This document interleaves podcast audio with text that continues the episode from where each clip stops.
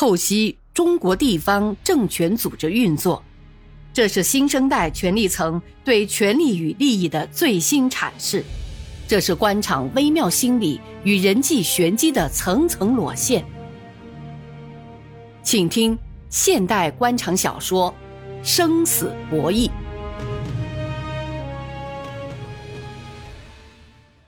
不知是啤酒的作用，还是情绪使然，两个人都有些脸红。周建明感到脑袋里塞了很长时间的一团乱麻开始清晰起来，但限于自己的身份，嘴巴不能张得太开，毕竟是同一下属谈话，毕竟自己的观点也会给他们有强烈的影响。可老周的话匣子打开了，不容易关上。周部长，你看看市委最近任命的几个干部，民间是怎么议论的？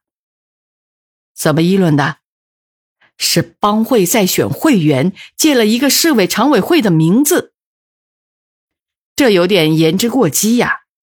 这些都是经过了组织考察的嘛。周建明夹了一片牛肉在口里，但并没有咽下。那，那就是你的考察有问题。周重奎毫不客气的接过话头，继续说。以组织考察、民主推荐、集体决定这些合法的程序，让那些上不了台面的人和事堂而皇之的合法起来，这不就是游戏规则上出了问题吗？老周，你这样看问题就非常可怕了。周部长，你是专门做这个工作的，我就不好说什么了。说说我们刚才开始的话题吧。市委马上要换届了，按常理，公安局长是要安排当市委委员的。我五十有六，干不满一届，不为难组织，主动要求退下来。但让田文革当局长，会滥杀无辜，会废了社会公正的最后一道防线。我想起来都后怕，放心不下。希望市委能慎重考虑接替我的人选。公安、检察、法院都是专政工具，如果让他成为个人的工具，那就彻底变质了。我的话。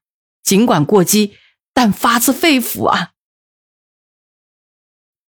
老周，你这话怎讲啊？周部长，你是真的不知道还是装糊涂？昨天晚上，检察院封了十一家公司的账，你不知道？那不是政府组织财税大检查吗？周部长啊！我是老了，你还年轻。我们不希望新阳出现一个淘汰清官的环境。老周的这个信息倒是让周建明心头一震。财税大检查，周建明眉头一皱，开始点头了。他这才体味到老周花这么大力气安排这样一个查验的苦心。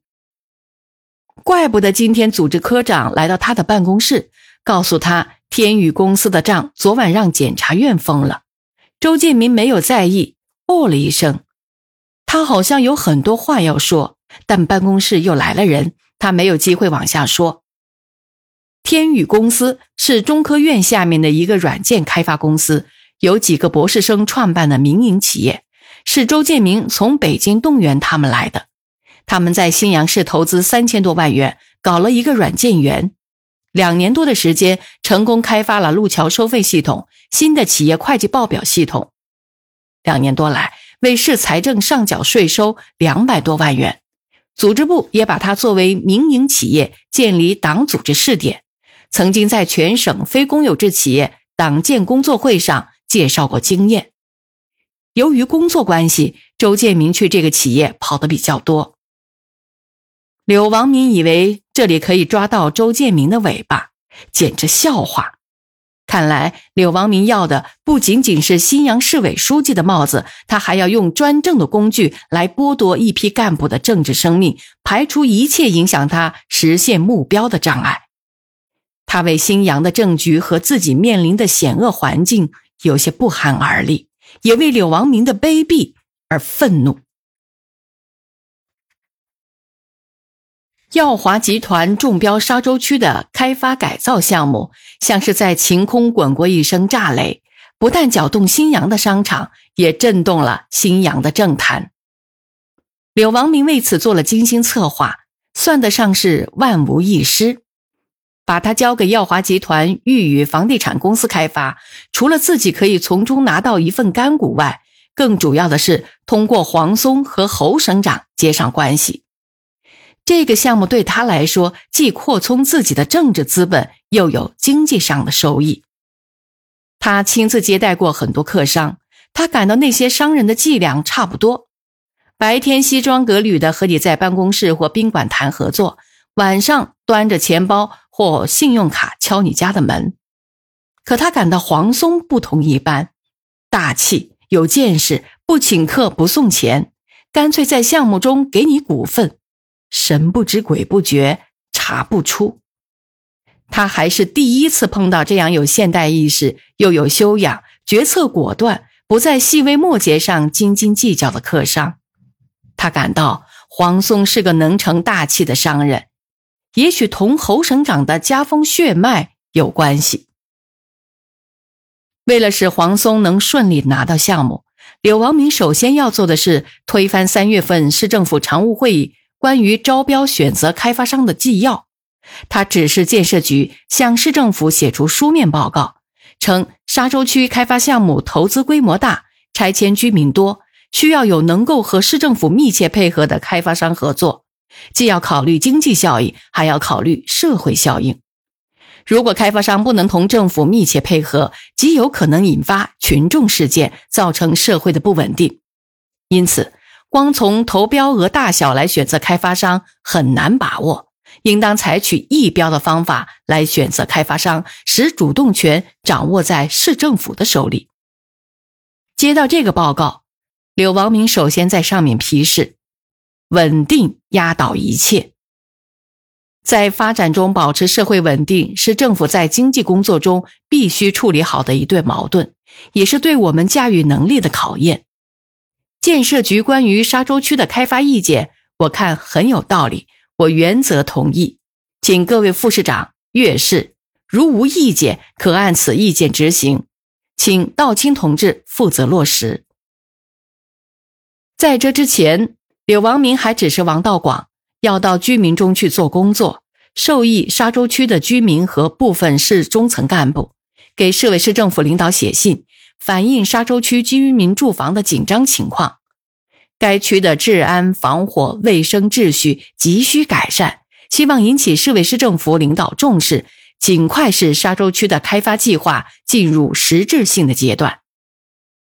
大约在一周时间内。近百封群众来信从四面八方飞到了李树生、柳王明和市信访局的案头。柳王明在这些信访件上的批示一次比一次严肃，措辞一次比一次严厉，但他始终没见到李树生在这方面的意见和批示。柳王明原本想等李树生也有过类似的批示后，就名正言顺地开始运作这件事。可李树生在这件事上的态度像一锅烧不开的腊肉汤，怎么加大火力都不见动静。柳王明不想等了，他自己不好出面，而是少有的信任魏道清，让他担任沙洲区开发项目领导小组组长，大的原则和主意抓在自己手里，把魏道清推出在台面，负责工程实施。魏道清组织召开的第一次会议。就炸开了锅。首先是市政府有关部门和单位不同意，领导小组成员也大多不赞成以议标方式选择开发商。大家认为，这样大的项目应当通过市场的办法来选择开发商，使政府在开发中实现受益的最大化，同时也给拆迁居民最大限度的补偿，防止居民安置中的震动，规避社会稳定的风险。魏道清苦口婆心地统一大家的思想，反复说明市政府的意见，特别是市政府主要领导的考虑，勉强把各种不同的声音压了下来。但接着遭到了开发商们的抵制。自从三月份市政府常务会讨论通过沙洲区开发项目以来，省内省外内商外商共有十七家开发商报名参加这个项目竞标。其中有十四家企业报名时间比玉宇房地产公司早。魏道清在领导小组会上披露了易标选择开发商的信息以后，十三家企业联合起来抵制这个决定，撤走了报名手续，并丢下了话：如果新阳不按政策法律法规办事，我们保留向上级反映的权利。在开发商中引起的反响是柳王明始料不及的。